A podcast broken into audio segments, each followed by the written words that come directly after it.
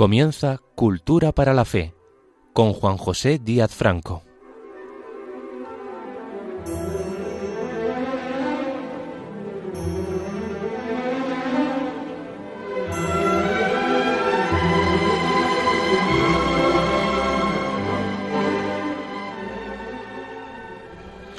Bienvenidos, oyentes de Radio María, a un nuevo programa de Cultura para la Fe que está con todos ustedes cada cuatro domingos de cuatro a cinco de la tarde. Deseo comenzar enviando un saludo solidario a quienes estén padeciendo en su cuerpo o en su espíritu cualquier quiebra de salud. Y a todos, paz y bien. Hablábamos el domingo anterior de la paz como aspiración de las personas y de los pueblos. Y hoy vamos a abordar la paz desde un punto de vista religioso, específicamente desde la perspectiva de la doctrina cristiana que practicamos en la Iglesia Católica, cuyo contenido dogmático fue único y común durante los primeros siglos de la historia del cristianismo para todos los que aceptaron la buena nueva de Jesucristo y se incorporaron tras su muerte y resurrección a la Iglesia que él fundó, constituyendo la primera comunidad cristiana en expectativa de la segunda venida del Señor que se creía inminente por entonces. El libro de los Hechos de los Apóstoles de San Lucas nos habla de la vida en común de los fieles en aquella iglesia naciente, plena de unión, paz y concordia. Así lo comprobamos en el libro de los Hechos de los Apóstoles, capítulo 4, versículos 32-33. La muchedumbre de los que habían creído tenía un solo corazón y una sola alma, y ninguno tenía por propia cosa alguna, sino que todo lo tenían en común. Los apóstoles atestiguaban con gran poder la resurrección del Señor Jesús, y todos los fieles gozaban de gran estima. Al dilatarse la segunda venida del Señor, se rebajó la intensidad de la vida comunitaria y aparecieron disensiones en algunos aspectos de la convivencia entre los primeros creyentes de las distintas procedencias, ya territoriales o ya culturales. Siglos después fueron surgiendo diferencias dogmáticas y morales entre quienes se declaraban igualmente adoradores del único Señor y Dios Jesucristo, divididos en múltiples y diferentes confesiones de fe, constituyendo esta confrontación tan ajena a la paz un escándalo y un obstáculo para la imprescindible unidad de la fe en Cristo, que Él nos pidió a todos mientras vivió entre nosotros. Así que la Iglesia Católica, desde la humildad y el amor, tiende la mano a ortodoxos, protestantes y anglicanos, comprometidos todos a escuchar y cumplir el mandato de Cristo, a reflexionar sobre sus palabras y su mensaje y a optar con su ayuda por el bien de la unidad que va unida a la paz, aunque en muchos casos el mensaje evangélico y el imperativo de su cumplimiento sea más exigente y más desconcertante de lo que el sentido acomodaticio de la fe les permite o nos permite aceptar a muchos cristianos. Desde la desunión, la paz de Cristo es más difícil de entender y de asumir, porque en el trato con Jesús no debemos engañarnos y no podemos engañarle ya que su enorme benevolencia es por momentos también firme exigencia que no se aviene con ambigüedades ni tibiezas. Recuerden cómo fue seleccionando nuestro Señor a los que eligió para ser sus apóstoles. Santiago y Juan fueron llamados y en este mismo momento dejaron atrás las redes que estaban preparando para pescar y abandonaron a su padre Zebedeo dejándole atrás con su negocio de la pesca. Pedro le sigue se supone que dejando atrás a su esposa y demás familiares, porque el Evangelio nos recuerda que Pedro tenía suegra y que Jesús la curó de unas fiebres. Al joven rico, que le preguntó qué había que hacer para seguirle, se lo pone bastante claro, diciéndole que tras cumplir los mandamientos de la ley de Dios, venda todo lo que tiene, que lo distribuya entre los pobres y una vez hecho esto, que le siga. Al oír esto el joven rico se fue triste, porque era muy rico como encontramos comentado en los, tres evangelios sinópticos de la misma forma. Mateo 19, 16, 22, Marcos 10, 17, 22 y Lucas 18, 18, 23. Pero Marcos añade un matiz que no está en Mateo y Lucas, y es el de que a aquel joven tan entregado a su causa y tan decidido a ser su discípulo, Jesús le miró con amor, lo cual debió suponer una incitación más para seguirle, para sufrir como él y con él y obtener su paz. Pero no lo hizo, porque tenía muchos bienes y no estaba dispuesto a renunciar a ellos para asumir la precariedad material de la vida junto al Maestro que no tenía ni dónde reclinar la cabeza, como leemos en Mateo 8:20 y Lucas 9:58. Uno le dijo, te seguiré, Señor, pero déjame antes despedirme de los de mi casa. Pero Jesús le respondió, Nadie que después de haber puesto la mano sobre el arado mire atrás es apto para el reino de Dios. En Lucas 9, 61, 62. A otro al que Jesús le dijo que le siguiera y el aludido le pidió poder antes enterrar a su padre, le dijo Jesús, Deja a los muertos sepultar a sus muertos, y tú vete a anunciar el reino de Dios. En Lucas 9, 59, 60 y en Mateo 8, 21, 22. En otro lugar, el que no está conmigo está contra mí, y el que conmigo no recoge desparrama. Mateo 12:30 y Lucas 11:23. En Mateo 16:24 leemos, El que quiera venir en pos de mí, niéguese a sí mismo, tome su cruz y sígame. Así que nada extraña como resumen que encontremos en el libro del Apocalipsis de San Juan, en el capítulo 3, 15-16, el texto que dice, conozco tu conducta, no eres frío ni caliente, ojalá fueras frío o caliente. Ahora bien, Puesto que eres tibio, puesto que no eres frío ni caliente, te vomitaré de mi boca, dice el Señor. Así que quien decida seguir a Cristo para buscar la paz y el gozo de su presencia, debe asumir que la paz de Cristo hay que trabajársela muchísimo. No es para vagos ni para flojos. Si Jesús te mira, si te elige y tú aguantas el tirón, entonces prepárate para sufrir. Por eso, antes de analizar las palabras específicas de Jesús sobre la paz y sobre su paz, recordemos cuál era el ambiente y el pensamiento de la cultura judía sobre la paz en tiempos del Antiguo Testamento, durante los que transcurrió la vida terrena de nuestro Señor Jesucristo. Socialmente, la expresión salom era el saludo entre los hebreos, así lo vemos en el Génesis 43-27 y en el libro de los jueces 6-23. Desde el punto de vista religioso, en los libros del Antiguo Testamento de la Biblia aparece reiteradamente la palabra hebrea salom, de riquísimo contenido semántico, tanto que apenas puede ser reproducida en ninguna otra lengua.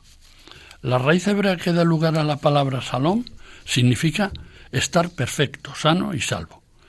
Pero esta significación fundamental no ha de entenderse solo estática, sino también dinámicamente vivir perfecta, íntegramente. De ahí que en sentido absoluto, Salom es la paz, es decir, el bienestar, la prosperidad material y espiritual, tanto del individuo como de la comunidad, sobre todo del pueblo de Israel, así en primero los Reyes 5.4, y de sus puntos neurálgicos, Jerusalén y Sión, como vemos en los Salmos 76, 122, 125. En sentido relativo, Salom significa la paz, es decir, las buenas relaciones entre varias personas, familias, pueblos, en Jueces 4.17, en 2 Samuel 3.20, en Primera de los Reyes 5.26, etc. También paz entre marido y mujer en el matrimonio, en el Eclesiástico 26.2. Y finalmente, entre el hombre y Yahvé. Lo opuesto a la idea hebrea de Salom, es todo lo que pueda perjudicar el bienestar del individuo y las buenas relaciones entre los hombres. Así entendida la paz es un don de Dios. Lo vemos en Isaías 29:11, en 26:12 y en 45:7 de este libro profético. Así que dice Isaías que la paz es un don de Dios que Yahvé concede a los israelitas en cumplimiento de su compromiso de alianza ya se veía antes en el libro de los números 25-12. Es decir, un estado del espíritu al que se llega si se cumple la ley de Dios, o lo que es lo mismo, el final de un proceso de amor y sacrificio. La idea que transita constantemente a lo largo de todos los libros del Antiguo Testamento, pero con más intensidad en los libros de los profetas, es la de que el premio de la observancia de la ley es la paz. De esta forma lo leemos en el libro de Isaías 9.5.6 y 11.6.9. Para describirnos la paz de los tiempos mesiánicos, el profeta se remonta a los días del paraíso, en que todos los animales vivían sometidos al hombre y en paz. Habitará el lobo con el cordero y el leopardo dormirá con el cabrito, y comerán juntos el becerro y el león, y un niño pequeño los pastoreará. La vaca pacerá con la osa, y las crías de ambas se echarán juntas, y el león, como el buey, comerá paja. Esta es una expresión idílica e ingenua de la paz mesiánica, pero la idea de la paz como un estado positivo, como un noble ideal y como una condición humana viable es una aportación de la cultura judía, especialmente presente, como acabamos de ver, en el pasaje citado del libro de Isaías. Además de Isaías, otros profetas del Antiguo Testamento, como Jeremías, Ezequías, Miqueas, Ageo y Zacarías, se refieren a la paz, considerándola una recompensa por haber sido observantes de la ley divina. La Mishnah, que es la colección de textos rabínicos procedentes de la Torah oral, escrita en el siglo III de nuestra era, decía que las tres cosas que sostienen la existencia del mundo son la justicia, la verdad y la paz. El Nuevo Testamento continúa muy de cerca la concepción de la paz que aparece en el Antiguo Testamento. En el Antiguo y en el Nuevo Testamento la paz es signo de los tiempos mesiánicos. Al comienzo de su Evangelio, San Lucas nos trae el primer relato sobre la paz de Cristo, poniendo de relieve la importancia que da a esa paz, cuando una multitud de ángeles del ejército celestial proclaman sobre el lugar donde se halla Jesús recién nacido aquello de Gloria a Dios en el cielo y paz a los hombres de buena voluntad. Está en Lucas 2.14. Jesús mismo es quien da la paz porque, como veremos insistentemente reiterado en muchos pasajes del Nuevo Testamento, Dios es el Dios de la paz. Pero, ¿qué paz anuncia y a quién anuncia el ángel del Señor la paz del niño recién nacido en el humilde establo de Belén? Como veremos en esta reflexión que tratamos de hacer, no va a ser algo a modo de una concesión amable y cordial, no se va a tratar de una paz endeble para consumo de gentes acomodadas y bien pensantes que esperan relajadamente recibirla, sin poner demasiado esfuerzo para pedirla ni mucha intención de buscarla y disfrutarla. Muy al contrario, la paz del Mesías es la paz de los nuevos tiempos, una paz que llega no sin antes haber sufrido esfuerzo y violencia. Juan el Bautista, el precursor, anuncia la venida del Señor y pide a quienes escuchan su mensaje que se preparen para recibirle y para eso que se arrepientan, que confiesen sus pecados y que cambien profundamente, radicalmente, es decir, que se conviertan. Lo encontramos profusamente reflejado en los evangelios de Mateos, Marcos, Lucas y Juan. En Mateos, en Mateo 3.2, Juan el Bautista dice, Convertíos, porque el reino de los cielos ya está cerca. La condición previa para ponerse a buscar la paz de Cristo es la conversión. La palabra que recogen los evangelios para hablar de la conversión es metanoia. Metanoia es una palabra griega que significa transformación espiritual. La expresión metanoia no solo tiene un sentido progresivo, sino que también puede asignársele uno retrospectivo, se va hacia atrás tanto como hacia adelante. La persona que se convierte toma conciencia de su ignorancia y de su error, de su rebelión y de su locura. Su conversión incluye a la vez fe y arrepentimiento y supone un cambio de mente, de corazón o de estilo de vida, una transformación. Tal es la conversión, entendida como un movimiento interior que surge en toda persona que se encuentra insatisfecha consigo misma, algo así como si le diéramos la vuelta a un guante y pusiéramos lo interior en el exterior. La conversión no es un cambio parcial, sino un gran vuelco desde el egoísmo al amor, desde la defensa de los propios privilegios a la solidaridad más radical. Volvemos al texto de San Juan en su Evangelio. Lucas eh, he dicho San Juan, pero perdón, volvemos al texto de San Lucas en su Evangelio, eh, capítulo 2, versículos 8-14, donde refiere el anuncio a los pastores. Había unos pastores en la misma comarca que moraban en el campo y hacían guardia de noche a sus rebaños. Y un ángel del Señor se llegó a ellos y la gloria del Señor refulgió en torno a ellos. Y temieron con gran temor. Y el ángel les dijo, no temáis, he aquí que os traigo la buena nueva de una gran alegría que será de todo el pueblo, porque hoy os ha nacido un Salvador, que es Cristo Señor, en la ciudad de David. Y el signo para vosotros será este. Encontraréis un niño fajado y yaciendo en un pesebre. Y de repente fue con el ángel una gran multitud del ejército celeste que loaban a Dios y decían, Gloria a Dios en las alturas y paz en la tierra a los hombres de buena voluntad. Pero, queridos amigos, estos pastores a los que Dios anuncia su paz no son unos melifluos pastorcillos como los que colocamos en nuestros entrañables belenes navideños para honrar el misterio del nacimiento del Salvador. Son algo distinto y a tono con el mensaje de Jesús. Belén estaba y está en parte aún en los límites de la estepa, o sea, de la extensión de campo abierto que solo puede aprovecharse como pasto para los rebaños. Cuando se trataba de unas pocas ovejas que poseían algunos de los habitantes del pueblo, eran albergadas por la noche en los establos del contorno, pero los rebaños numerosos permanecían continuamente en la estepa, al raso, con algunos hombres que los guardaban.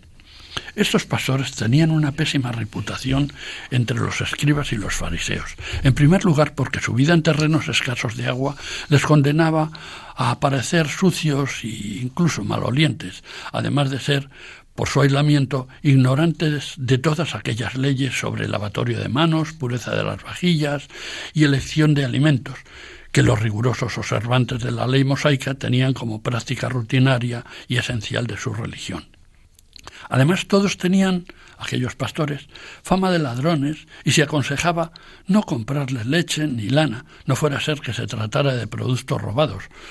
Por otra parte, no se les podía recriminar persuadiéndoles que respetasen la tradición que obligaba a lavarse las manos y limpiar bien las vajillas antes de comer, porque se trataba de gentes desconfiadas, irascibles y violentas, acostumbradas a enfrentarse y eliminar a los lobos y otras alimañas que hostigaban sus rebaños, y que no hubieran recibido de mejor grado a cualquier escriba fariseo que osase hostigar su conciencia por esos meticulosos rituales.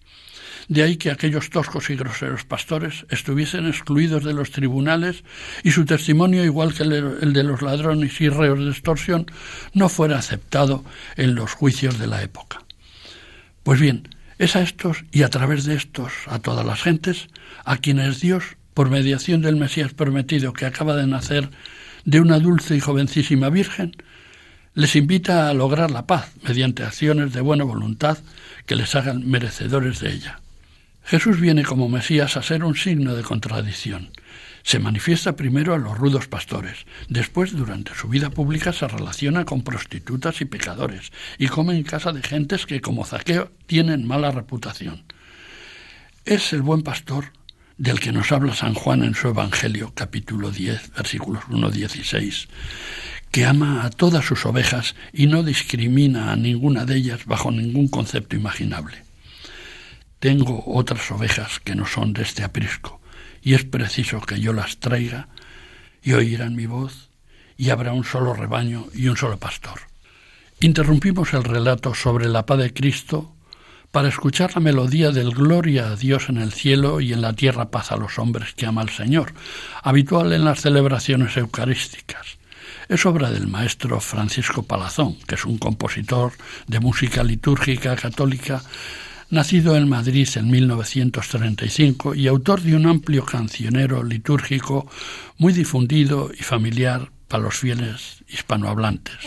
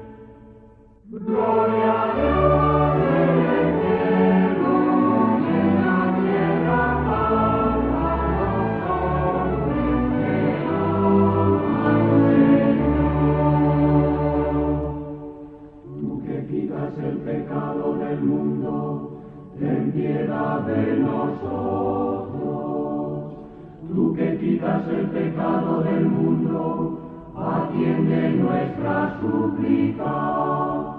Tú que estás sentado a la derecha del Padre, ten piedad de nosotros. Gloria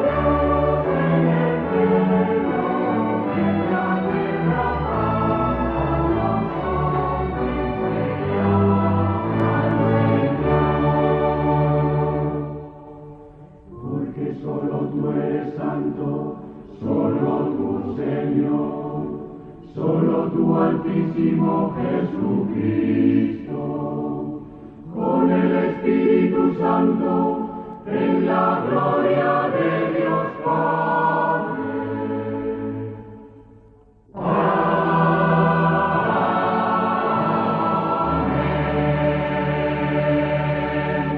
Retomamos la exposición del tema que hoy nos ocupa sobre la paz de Cristo en este su programa Amigo Cultura para la Fe. Les habla Juan José Díaz Franco. Durante el Sermón de la Montaña, donde Mateo pone en boca del Señor la proclamación de las aventuranzas, en Mateo 5, 1, 12, nos fijamos especialmente en una de ellas. Bienaventurados los pacíficos, porque ellos serán llamados hijos de Dios. Mateo 5, 9. San Agustín, en su sermón 12, se pregunta, ¿quiénes son los pacíficos? Los que obran la paz, los que son mediadores en las desavenencias del prójimo, guardándose las injurias y los reproches de uno y otro, y ofreciendo, aunque sean muy escasas y precarias, las mínimas señales mutuas de avenencia. Pero para ser mediador pacífico entre dos personas amigas o conocidas, hay que comenzar siendo pacífico consigo mismo en la intimidad, donde tal vez vivimos en guerra con nosotros mismos. En la intimidad de las personas hay tensiones continuas e inadaptaciones que no nos dejan estar felices, tranquilos y en paz. La paz que hay que buscar en uno mismo consiste en que la parte inferior de nosotros se doblegue a la parte superior donde está la imagen de Dios. El mismo San Agustín glosa en el Sermón de la Montaña, libro 1, capítulo 2.9, el dicho de que bienaventurados los pacíficos, porque ellos serán llamados hijos de Dios. La perfección está en la paz, donde no hay oposición alguna. Y por eso los pacíficos son llamados hijos de Dios, porque nada en ellos hace resistencia a los designios de Dios sobre ellos y sobre los demás. Y en verdad, los hijos deben tener semejanza con el Padre. Son pues pacíficos en sí mismos los que ordenan todos los movimientos de su alma y de sus sentimientos y los sujetan a la razón, esto es, a la mente y al espíritu. Y así se incorporan al reino de Dios. En esto mismo hay un orden perfecto, puesto que la razón se somete a la verdad que es Cristo, Hijo de Dios. Tal es la paz prometida a los hombres de buena voluntad y tal es la vida del consumado y perfecto sabio. Por la consideración de Jesús como Mesías Salvador y por su exigente plan de vida para merecer que nos acepte como discípulos, no debiera extrañarnos otro texto inquietante sobre la paz de Cristo que leemos en el Evangelio de San Mateo y también más resumido en el de San Lucas. El texto sobre la paz mesiánica que nos impacta es esta desconcertante reflexión de Jesús sobre su persona y su misión en la tierra como hombre, que hiere nuestra sensibilidad y nos aleja del pensamiento de una paz fácil, relajada y acomodaticia.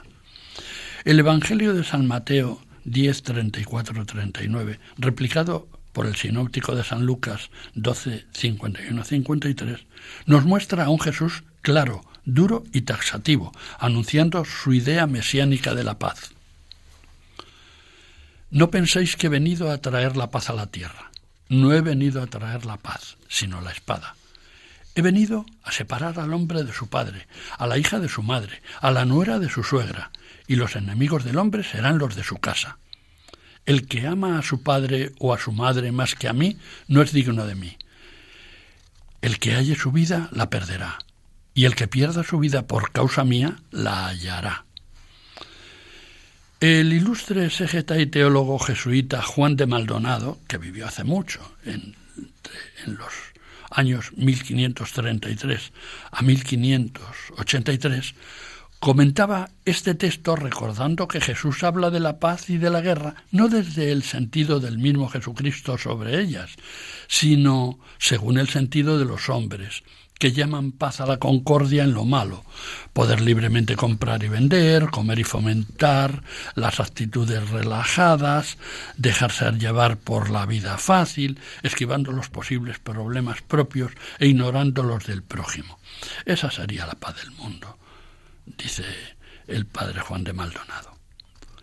Ernesto Renan, que vivió entre 1823 y 1892, fue un sacerdote católico francés y luego ilustre intelectual. Este hombre se mostraba indignado en su obra Vida de Jesús con este discurso de Jesús y pensaba que el maestro habría olvidado en aquellos momentos de guerra las necesidades más legítimas del corazón, el placer de vivir, de amar, de ser y de sentir. Pero Jesús no olvida ni desprecia nada.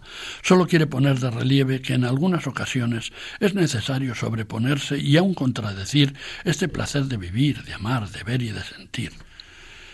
Sabe que esta guerra es justa y a veces imprescindible. Sabe también que las necesidades más legítimas del corazón corren peligro de invadir o entorpecer otros deberes, de desmandarse y de acantonar al hombre en un bien que es enemigo de lo mejor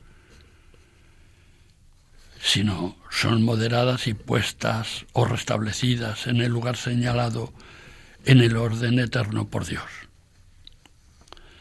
Pero ¿qué esperamos? ¿De quién somos discípulos aquellos que fuimos bautizados en la fe de Cristo, luego confirmados en la misma y que cada día, o al menos una vez a la semana, participamos en el sacrificio de la misa en el que conmemoramos la última cena de Jesús antes de que iniciara su agónica oración en el huerto, seguida de su prendimiento, de su crudelísimo calvario y de su muerte ignominiosa en una cruz romana como un delincuente. Somos discípulos de este Jesús, el Mesías Redentor prometido, que el pueblo de Israel esperó durante siglos y al cual cuando llegó por fin no quiso reconocer. Ese Mesías prefigurado en el siervo de Yahvé, anunciado en el libro del profeta Isaías, capítulo 49, versículos 1-7, y ensalzado por él mismo en el magnífico poema del siervo de Yahvé, aparece impregnado de un dolor y de un sufrimiento inmerecido e incomprensible. En ese capítulo y versículos leemos, tan desfigurado estaba su aspecto que no parecía ser ni de hombre. No hay en él buena apariencia, no hay hermosura para que le miremos.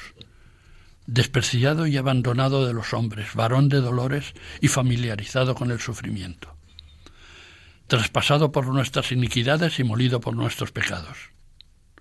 Yahvé cargó sobre él la iniquidad de todos nosotros. El castigo de nuestra paz fue sobre él, y en sus llagas hemos sido curados. Fue maltratado, mas él se sometió, no abrió la boca, como cordero llevado al matadero, como oveja muda ante los esquiladores. El poema del siervo de Yahvé es un sorprendente relato anticipatorio, preconizador de la figura y la obra de Jesús Mesías, que el libro de Isaías describe minuciosamente ocho siglos antes de que sucedieran los hechos que previó y que sucedieron tal como los anunció. Permitan que precise la datación del libro del profeta Isaías, el primero de los profetas mayores. Isaías nos cuenta en el capítulo 6 de su libro su vocación al ministerio profético, que tuvo lugar el año en que murió el rey Ocías de Judá, acontecido en el año 737 a.C. Desempeñó su misión durante los tres siguientes reinados, los de los reyes Joatán, Ahaz y Ezequías. Como la cronología de estos reinados no es muy precisa y el libro de Isaías contiene pocos datos históricos, hay que seguir la tradición judía que asevera cómo fijar las referencias del comienzo de su ministerio antes del 734 a.C. y la de su muerte, martirizado por el rey Manasés, al que no dudó en desafiar por su impiedad cuando el profeta era ya muy anciano, cosa que sucedió bien entrado el siglo VII a.C. 200 años después del testimonio profético del libro de este Isaías que acabamos, que acabamos de referir, y tras múltiples vicisitudes del pueblo israelita, el rey de los persas, Ciro el Grande, permitió a los judíos exiliados regresar a su tierra en el año 540 a.C. y reconstruir el templo. En ese ambiente apareció un profeta escritor desconocido que amplió las profecías de Isaías, redactando los capítulos 40-55 del relato profético, e incluyéndolos pudorosamente en el libro de Isaías sin atribuírselos, por lo que la crítica exegética le identifica como un deutero Isaías, para diferenciarlo del primer Isaías o proto Isaías, autor de los primeros capítulos del libro, del 1 al 39. Posteriormente, otro profeta incógnito el trito Isaías redactó los capítulos finales del libro, del 56 al 66. El descubrimiento de esta división del libro de Isaías en base a la aplicación del método histórico crítico a los libros de la Biblia se llevó a cabo a finales del siglo XVIII por algunos sabios exégetas ajenos al mundo católico. Al margen de las autorías del libro que deseaba explicarles, si asumen ustedes la devota obligación de leerse el poema del siervo de Yahvé, que abarca desde el final del capítulo 52 al final del capítulo 53 del libro del profeta Isaías, no solo incrementarán su cultura para la fe, título y objetivo de este su programa, sino que convendrán conmigo que la paz de Cristo, desde Cristo Mesías, anticipo del que fue Jesús para nosotros, en el momento histórico que el plan de salvación de Dios determinó, no puede ser una paz convencional, pastueña y blandengue, sino que tiene que ser otra cosa en la que el seguimiento del Maestro Jesús, nuestro Mesías, nos impone renuncias y sufrimientos no previstos, incluido el de prescindir del calor de los seres queridos y aún de nuestra propia seguridad. Jesús no atiende a la llamada de su madre y sus hermanos que desean verle, y además responde duramente, ¿quiénes son mi madre y mis hermanos? Y extendiendo la mano sobre los discípulos que le rodeaban, añadió, Estos son mi madre y mis hermanos, porque quien hace la voluntad de Dios, ese es mi hermano, mi hermana y mi madre. Lo encontramos en Mateo 12, 46, 50, Marcos 3, 31, 35, Lucas 8, 19, 21.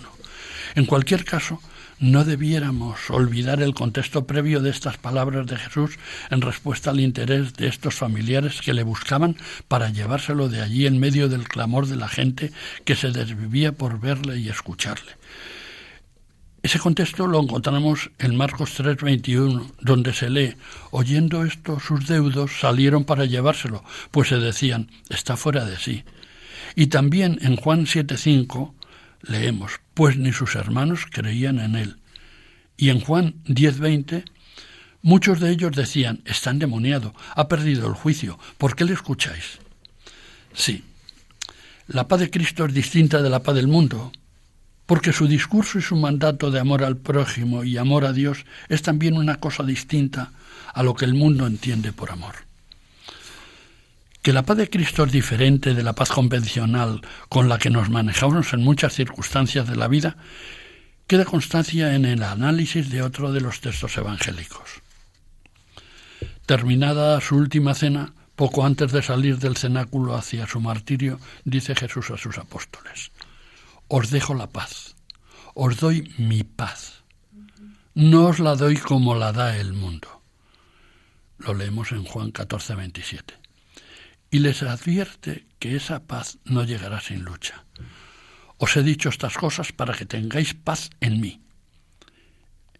En el mundo tendréis tribulación, pero ánimo, yo he vencido al mundo.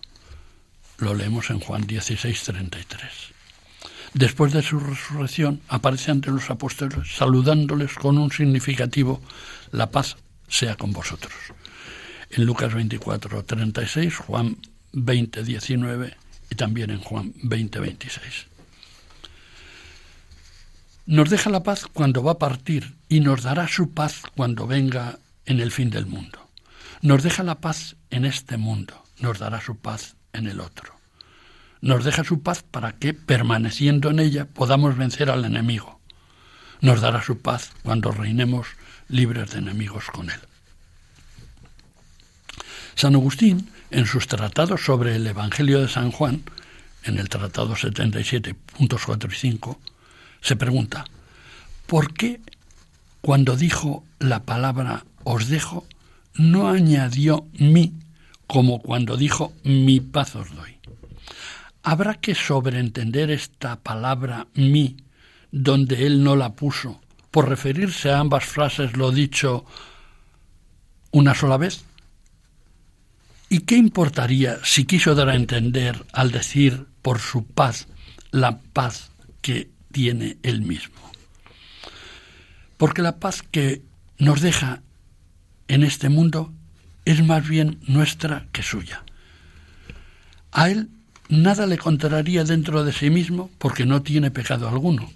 Pero nuestra paz es aquí de tal naturaleza que aún tenemos que seguir diciendo perdónanos nuestras deudas. Tenemos paz porque nos deleitamos en la ley de Dios según el hombre interior, mas no es completa, porque vemos en nuestros miembros otra ley que se opone a la ley de nuestro espíritu. También tenemos paz entre nosotros mismos, porque mutuamente creemos amarnos unos a otros. Pero tampoco esta paz es completa, porque no alcanzamos a ver los mutuos pensamientos del corazón y mutuamente nos formamos una opinión mejor o peor por cosas que nos imputan siendo inocentes. Y así, esta paz, aunque Él nos la haya dejado, es una paz nuestra, porque si Él no nos la hubiera dejado, ni tal paz tendríamos. Mas no es esta la paz que Él tiene.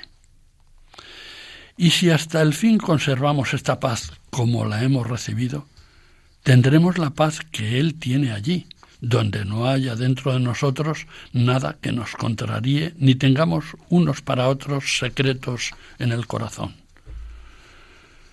Todo esto lo dice San Agustín y continúa, no ignoro que estas palabras del Señor pueden tomarse en el sentido de que la segunda frase sea una repetición de la primera, de modo que sea lo mismo la paz que mi paz, y lo mismo os dejo que os doy. Tómelo cada cual como le parezca, pero a mí, dice San Agustín, y creo que a vosotros también, me agrada más tener esta paz aquí, venciendo al adversario con la concordia, para anhelar aquella paz que no tiene adversarios. ¿Y qué otra cosa viene a ser la frase que añadió el Señor diciendo, yo no os la doy como la da el mundo, sino que yo no os la doy como la dan los hombres que aman el mundo? Estos se dan la paz para poder gozar, no de Dios, sino del mundo, sin las incomodidades de los pleitos y las guerras. Y cuando dan la paz a los justos, cesando de perseguirlos, no puede ser una paz verdadera, porque están desunidos los corazones.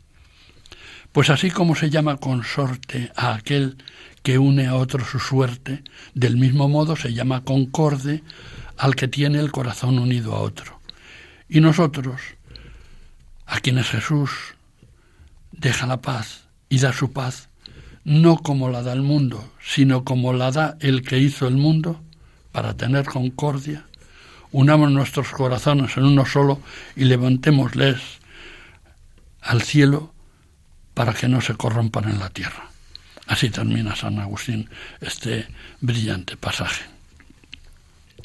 Los evangelios recogen otros testimonios sobre la paz de Cristo presente en todas las ocasiones en que Jesús, única persona, la segunda de la Santísima Trinidad, y dos naturalezas, manifiesta su humanidad y su divinidad. En Mateo 10, 12, 13 vemos que cuando Jesús envía a los doce a anunciar que el reino de Dios se acerca, les recuerda cómo proceder como enviados suyos cuando lleguen a cualquier destino. Entrando en la casa, saludadla. Si la casa fuera digna, venga sobre ella vuestra paz. Si no lo fuere, vuestra paz vuelva con vosotros. Si no reciben y no escuchan vuestras palabras saliendo de aquella casa o de aquella ciudad, sacudid el polvo de vuestros pies. En verdad os digo que más tolerable suerte tendrá la tierra de Sodoma y Gomorra en el día del juicio que aquella ciudad. En otros textos, Marcos 5.34, Lucas 8.48, encontramos el relato que describen de manera idéntica estos dos paisajes sobre la curación de una mujer que sufría un trastorno de flujo sanguíneo y que se propuso llegar a tocar a Jesús en medio de la multitud para curarse, como así sucedió. Allá termina diciéndole el Señor, ya curada de su mal, hija, tu fe te ha salvado, vete en paz. En otro pasaje de Lucas 7:50 refiere el episodio de que mientras comía en casa del fariseo Simón, una mujer pecadora pública, se supone que prostituta, que había en la ciudad, le bañó con bálsamo los pies mientras se los besaba y lloraba de arrepentimiento. Jesús, que adivinaba el reproche que estaba haciendo en su mente el fariseo, su anfitrión, se lo rebatió exponiéndole su doctrina del amor. Y a la mujer le despidió diciéndole, tu fe te ha salvado, vete en paz. La misma fórmula que con la hemorroísa e idéntica invocación a la paz obtenida por la fe de ambas. En el Evangelio de San Juan 16:33, durante el discurso de la última cena, Jesús les dice a los apóstoles que ya no les hablará en parábolas, sino que les hablará claramente del Padre. Salí del Padre y vine al mundo. De nuevo dejo el mundo y me voy al Padre. Y al final de todas las consideraciones termina su discurso así. Esto os lo he dicho para que tengáis paz en mí. En el mundo habéis de tener tribulación, pero confiad, yo he vencido al mundo. En los Hechos de los Apóstoles, San Lucas refiere las palabras de Pedro con motivo de la conversión del centurión Cornelio. Él ha enviado su palabra a los hijos de Israel, anunciándoles la buena nueva de la paz por medio de Jesucristo, que es el Señor de todos. Hacemos en este punto otra breve interrupción para escuchar una melodía que he querido elegir porque fue muy significativa para muchas personas y para muchas familias españolas todavía laceradas en aquel momento por la reciente guerra civil que enfrentó injusta y dolorosamente a los españoles. Se trata del himno oficial del 35 Congreso Eucarístico Internacional celebrado en Barcelona en 1952. La letra es del gran poeta gaditano José María Pemán y la música del maestro Luis de Aramburu. El texto eucarístico habla de lo que hoy estamos tratando, de unidad, de paz y de amor a Jesús.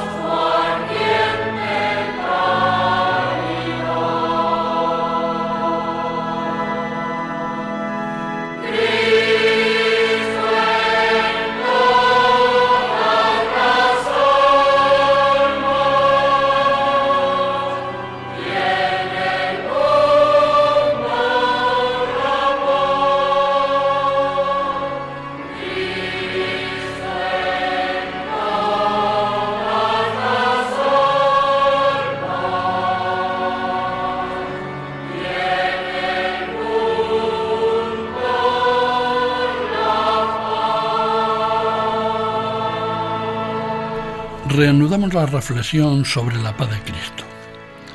Sintonizan Radio María y este es su programa Cultura para la Fe. Les habla Juan José Díaz Franco. Además de los pasajes evangélicos comentados, San Pablo, sobre todo, desarrolló las ideas proféticas.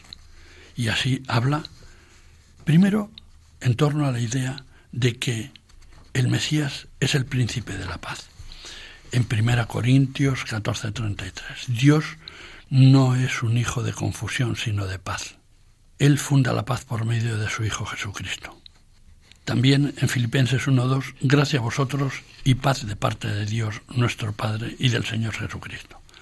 También San Pablo habla de el sentido de la paz en torno a la alianza mediante la sangre de Cristo fundamentalmente eh, al final de su carta a los hebreos, retomando esta antigua idea de la alianza, habla que Dios Padre reconcilia consigo la humanidad por medio de la sangre de Jesucristo y establece con ella una nueva y eterna alianza. Dice, y el Dios de la paz, que resucitó de entre los muertos a nuestro Señor Jesucristo, el gran pastor de las ovejas, en virtud de la sangre de una alianza eterna. Cristo es la imagen del Dios invisible, dice en su carta a los Colosenses 1.15.20, en quien Dios hizo residir toda la plenitud y reconciliar en Él y para Él todas las cosas, pacificando mediante la sangre de su cruz lo que hay en la tierra y en los cielos. También se refiere San Pablo a la paz que eh, obtenemos a través de Jesucristo por su comunión por nuestra comunión con ese mismo Jesucristo. En Filipenses dice, y la paz de Dios, que sobrepuja todo entendimiento, guarde vuestros corazones y vuestros pensamientos en Cristo Jesús. Como en el Antiguo Testamento, refiere la paz como un fruto del Espíritu. Así dice en Gálatas 5:22, que en cambio el fruto del Espíritu es amor, alegría, paz, paciencia, afabilidad, bondad, fidelidad, mansedumbre, dominio de sí mismo. Contra tales cosas no hay ley. Cuando en la carta de los romanos habla de el escándalo porque algunos consumían alimentos no permitidos, eh, se refiere a esa situación y les dice que el reino de Dios no es comida ni bebida, sino justicia y paz y gozo en el Espíritu Santo y les invita a trabajar por la paz en mutua edificación de todos ellos. Finalmente, habla de la paz eh, como un fruto de justificación.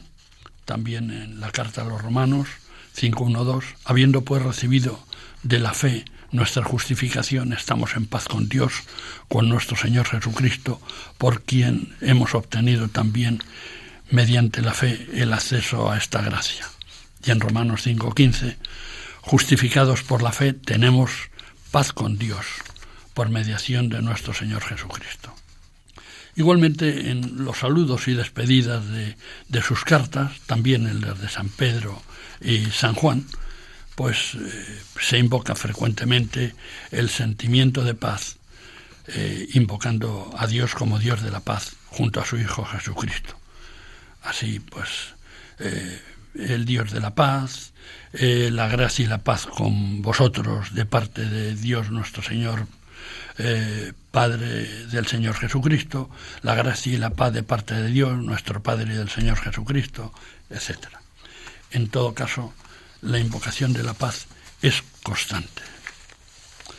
Tras el testimonio de las Escrituras sobre la paz de Cristo, sigue el torrente de aportaciones sobre la misma, fruto de la intensa vida espiritual de las primeras comunidades cristianas y de los escritos de los padres apostólicos, que conocieron o fueron discípulos de los apóstoles, el de los padres apologistas griegos y latinos, y así hasta desembocar en la extensa obra de San Agustín, que ocupa un lugar de excepción en el establecimiento del pensamiento filosófico y teológico cristiano, fundamental en la creación de bases sólidas para la práctica de la fe y el combate contra la herejía en esos convulsos siglos de la historia de la Iglesia en que sobreabundaron las desviaciones dogmáticas. San Agustín, que vivió entre 354 y 430, cuya doctrina filosófica teológica le doctrina le sitúa como la máxima figura del pensamiento cristiano y universal de su época, aportó la primera gran síntesis entre el cristianismo y la filosofía platónica.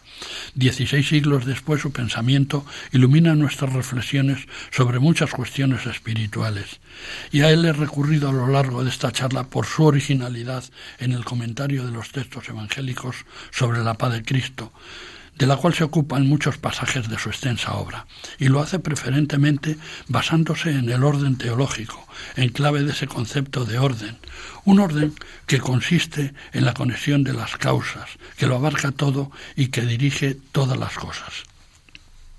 San Agustín, en su De Civitate Dei, la ciudad de Dios, capítulo 19, 12, 1, habla así. Cualquiera que repare en las cosas humanas y en la naturalidad de las mismas, reconocerá conmigo que así como no hay nadie que no quiera gozar, así no hay nadie que no quiera tener paz. El gran mérito de San Agustín fue descubrir los principios metafísicos que regulan los comportamientos de los seres racionales e irracionales.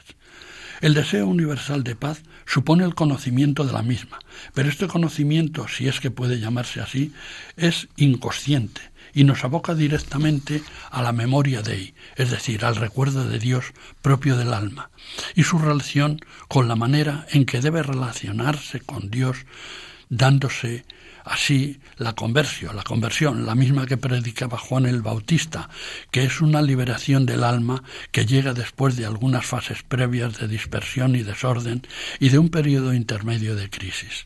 San Agustín lo resume de manera lapidaria y conmovedora a la vez. Nos creaste para ti y nuestro corazón no descansa hasta que no descanse en ti. Las personas tienen un fin temporal y eterno, pero ambos se funden en un solo concepto, la paz. San Agustín dedica a la paz muchas páginas sublimes y perennes. Todas las cosas aspiran a la paz, pero ¿qué es la paz?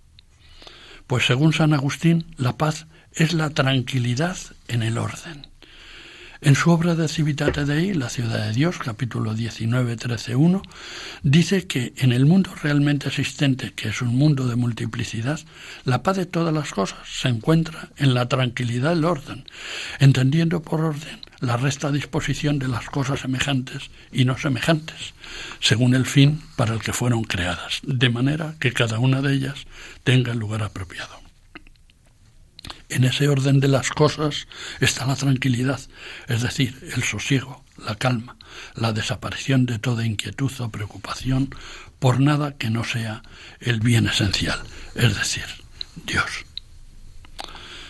Antes de despedirme, permítanme recordarles que pueden volver a escuchar este programa de Cultura para la Fe o cualquiera de los emitidos en domingos anteriores y todos los demás de Radio María en el podcast de la web de Radio María, también en las aplicaciones de podcast como Spotify, iPod y Google Podcast.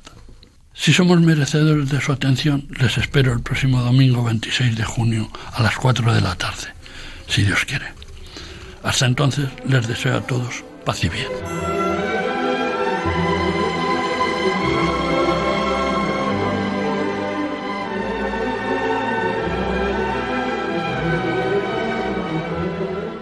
Acaban de escuchar Cultura para la Fe, un programa dirigido por Juan José Díaz Franco.